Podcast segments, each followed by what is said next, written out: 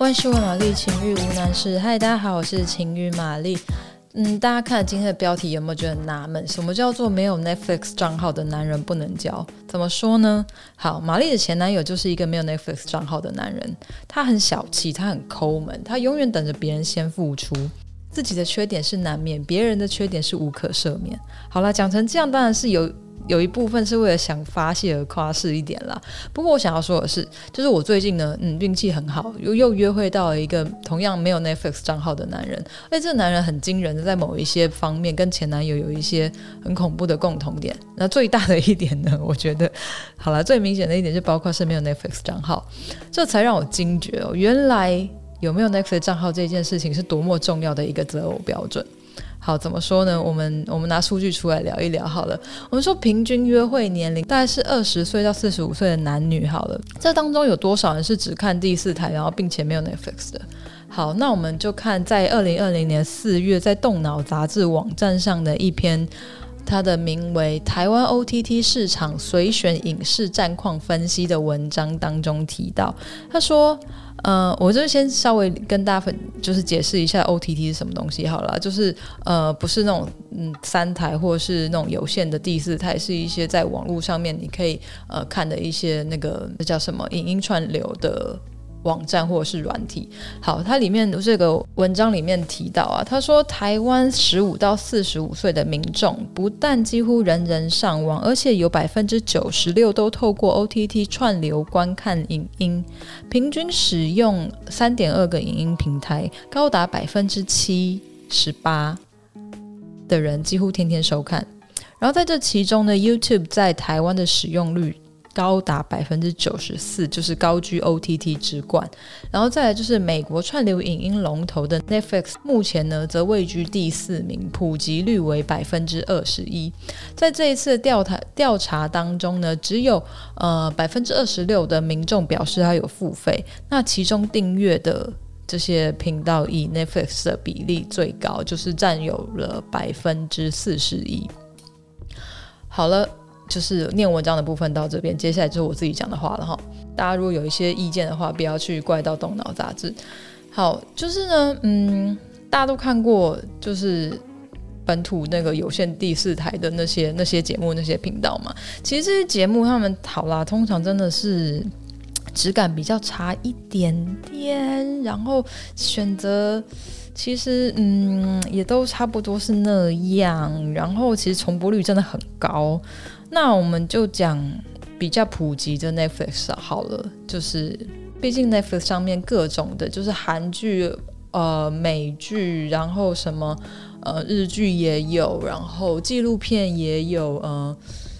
嗯，几乎是各种类型的节目你都可以找得到。诶，我在这边先补充一下，我们这一集完全没有收 Netflix 任何的赞助哈，只是玛丽本人就是。比较常在看 Netflix，就所以就拿这个平台来当做是一个就是算是 OTT 的一个准则啦。好了，就是呃在 Netflix 上面有很多精彩的节目，已经就是成为大家平常观众关注的一个重点了。那好，回到我们的主题，为什么没有 Netflix 账号的约会对象不能够交？我们就讲所有的 OTT 平台好了，就所有会在网络上面、网络的串流网站或软体上面看影音的人好了，这表示什么呢？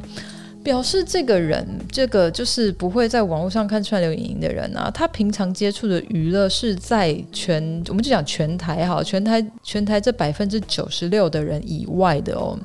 我我其实不知道，就是他在这个调查当中剩余的这百分之四的人口，平常是都在山里面修行呢，还是他超级就是热爱有线电视台？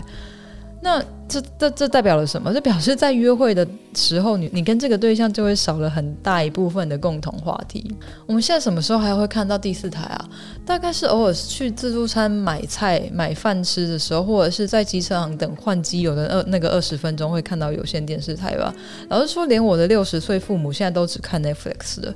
然后另外一点啊，就是如果你今天跟一个家里只有有线电视的人约会，你到他家打炮完，那除了听音乐还要看什么？要看重播五百次的《古惑仔》还是周星驰电影吗？这种东西在约会的时候偶尔意外出现个一两次是情趣是怀旧，可是我看到第三次我可能会跟他翻脸。好，再来就是撇除共同话题跟观影习惯这件事啊，我们来聊聊要怎么样从这一点可以看出一个人的个性哦。玛丽本人是有付费收看 Netflix 的，而且呢，因为我家里就是呃会分开看的人比较多，所以玛丽本人就是每个月负担是可以同时在两个设备以上观看的这个月付三百三十元台币的一个方案。那如果你只是一个孤家寡人，自己一个人看的话呢，你可以选择每个月只要两百七十元的方案就好了。那所以你想哦，你现在约会的对象是一个有收入的成年男子，他如果连投资每个月两百七十元台币在自己或者跟他约会的娱乐品质上面都要省的话，你觉得这个人他会投资多少的物质跟非物质在你跟这段关系身上呢？而说马丽，我只要在约会的时候遇到那种要用我的 Netflix 账号的对象，我就整个就软掉，整个就嗯好嗯。就像是跟男生出去开房间，然后还要女生付钱，或跟女生花钱买保险套一样不性感。那好啦，如果说这个人平常完全没有在看 Netflix 也就算了，这可能就真的不是他生活圈当中存在的东西，但我觉得最十恶不赦的就是那种都用别人的账号看的男人。你他妈一个男人一个月两百七十元台币付不起吗？你要一个女生在你的电脑上面登录你的账号有多尴尬啊？万一同时间别的女生传给你的讯息还跳出来，那那是怎么样？而最让我不爽的是啊，就是。嗯，借 Netflix 账号这件事情其实还蛮尴尬，因为它不像说你借打火机好用完就会还回来，那不还也就算了。我怎么可能在你家看完然后走之前还要说，哎，不好意思哦，先让我登出一下 Netflix。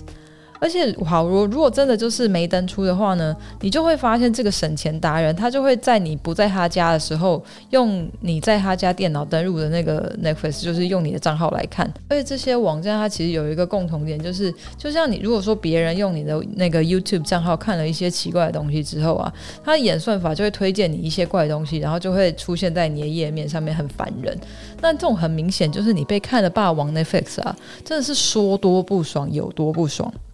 好，而且如果今天这个就是看你的用你的账号看的人是你稳定交往中的对象也就算了，那如果只是你刚认识、刚开始约会的人，然后好了，你的那个你你付钱的账号就这样登录在他的电脑上面，那如果他今天是带别的女生回家，然后用你付钱的账号来看，哎，他妈的，这根本就是被间接强奸一样，哎，真的是啊。好，反正呢，总之玛丽就觉得说这样子的人就是不但爱占别人便宜，而且还不会脸红。那你觉得这样的人会是一个值得深交的对象吗？好啦，以上只是玛丽的个人经验跟观点跟一些愤怒。嗯，或许世界上还是有一些没有 Netflix 的大方好男人吧。如果大家真的有遇到，也可以跟玛丽分享一下哦。好，如果喜欢今天的节目的话，请帮我们按五颗星，还有订阅跟分享。然后，嗯，有什么想跟玛丽聊聊的，也欢迎到 Netflix，呃，不是 Netflix 啊，也欢迎到 Instagram 上搜寻情欲玛丽，也可以留言给我哦。谢谢，拜拜。